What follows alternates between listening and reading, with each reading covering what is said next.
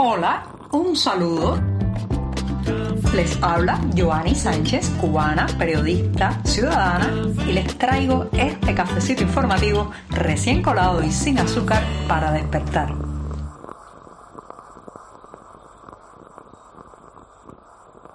La semana es joven todavía, apenas estamos viviendo el martes, sí, el martes 6 de diciembre de 2022, un buen día para tomarse un cafecito, algo caliente todavía, pero eso sí, sin una gota de azúcar. Así que me voy a dar el primer buchito de la jornada para comentarles después los temas principales de este día. Voy con este primer sorbito.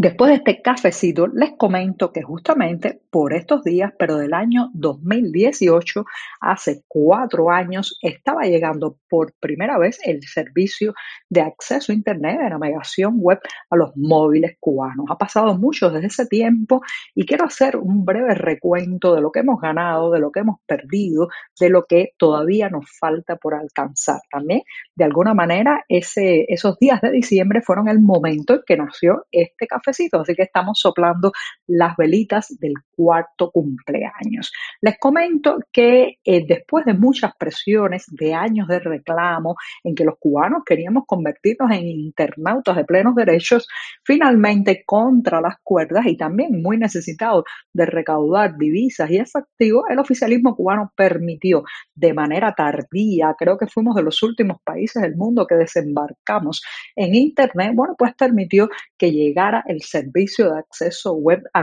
nuestros móviles. Hasta entonces, recuerden que había que trasladarse a una zona wifi, ir a un hotel, pedirle a un amigo que trabajara en una institución oficial que nos dejara conectarnos a la gran telaraña mundial. ¿Qué ha cambiado desde que aterrizamos con nuestros móviles, con nuestros teléfonos celulares en, eh, digamos, en este espacio virtual que tanto y tanto eh, potencia la voz de los ciudadanos. Bueno, no hay que poner otro ejemplo que no sea, señoras y señores, la importancia que tuvo la navegación web, el acceso a las redes sociales, el tener en el bolsillo un dispositivo como un teléfono móvil que nos permitiera hablar al mundo, la importancia que tuvo eso para las protestas populares del 11 de julio de 2021. Si me fuera a quedar con uno de los beneficios que nos ha dado este servicio, me quedaría con ese día, la posibilidad de los cubanos de al menos en 40 puntos del territorio nacional de confluir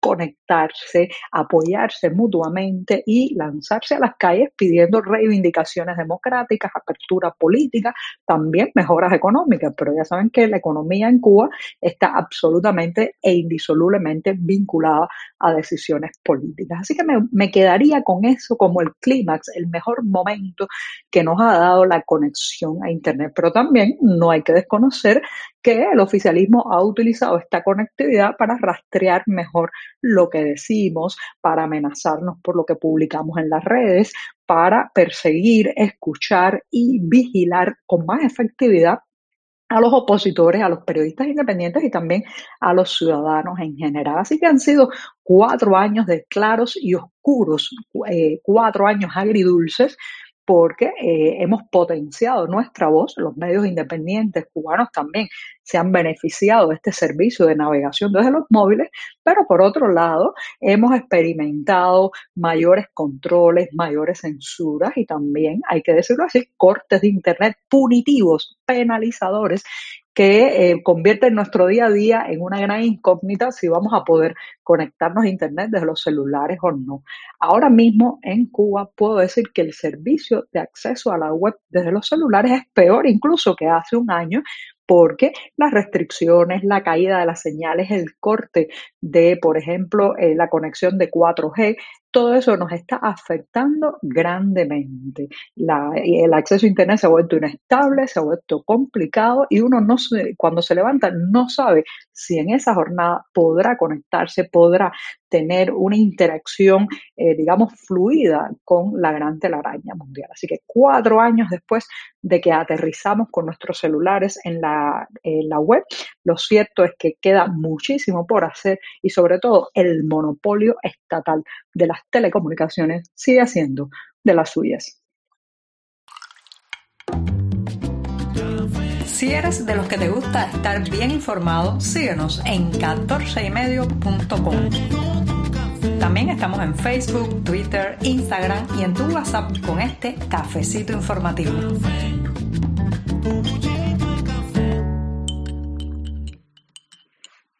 Han pasado siete meses de la explosión del Hotel Saratoga en La Habana. Se dice fácil, siete meses, pero recuerden que no solamente sigue y continúa vivo el dolor de las familias de las 47 víctimas, sino que también los vecinos de la zona damnificados por la explosión algunos de los cuales hasta perdieron totalmente su vivienda, siguen esperando respuestas. Respuestas de la investigación oficial que debió ya presentar ante la opinión pública cubana algunos resultados, pero que eh, pues no ha dicho eh, o no ha añadido más detalles de lo sucedido después de aquellas declaraciones iniciales que hablaban de un salidero de gas, o sea, un escape de gas que provocó la explosión. Mientras tanto, los vecinos que perdieron su vivienda, tuvieron que ser evacuados, esperan no solamente respuestas de qué pasó y por qué pasó, sino también definir cuándo podrán regresar a sus casas o al menos a la reconstrucción de sus casas. Recuerden que varios edificios, sobre todo el inmediatamente próximo al hotel, quedó prácticamente destruido en su totalidad. Los vecinos fueron evacuados hacia la zona de la vía panamericana en el este de la ciudad, pero eh, lamentan no solamente haber perdido sus casas, que, sino que muchas de sus pertenencias fueron saqueadas posteriormente. Así que siete meses desde la explosión del Hotel Saratoga y todavía seguimos buscando respuestas. Después de años de reclamo y de alzar la voz, las boxeadoras cubanas, bueno, pues este lunes finalmente las autoridades deportivas de la isla han dado luz verde a la práctica del boxeo femenino en Cuba. Esto de cara a los Juegos Olímpicos de París de 2024, donde las autoridades deportivas de la isla esperan cosechar algunas medallas con esta disciplina. Les recuerdo que el boxeo femenino ha estado vetado en la isla por largo tiempo uno de sus principales boicoteadores fue Fidel Castro, quien se negó durante buena parte de su vida a que las mujeres pues practicáramos esa disciplina. Así que ha sido una victoria tardía, ha obligado a muchas atletas del boxeo cubano a tener que emigrar o a que se pasara su momento deportivo hasta ahora que este lunes, reitero, se ha dado luz verde a la práctica del boxeo en Cuba. Bueno, pues les deseo mucha suerte a las boxeadoras cubanas de cara a los Juegos Olímpicos de París 2024.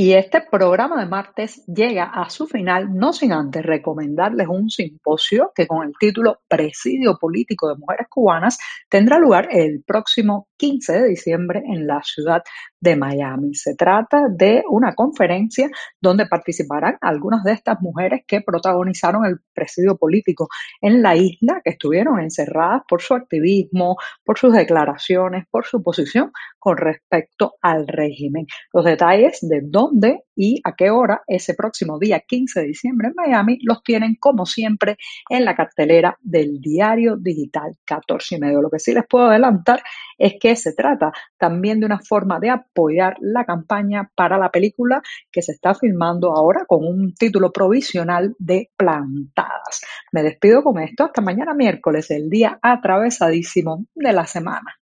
Muchas gracias. Es todo. Te espero mañana a la misma hora. Síguenos en 14medio.com. También estamos en Facebook, Twitter, Instagram y en tu WhatsApp.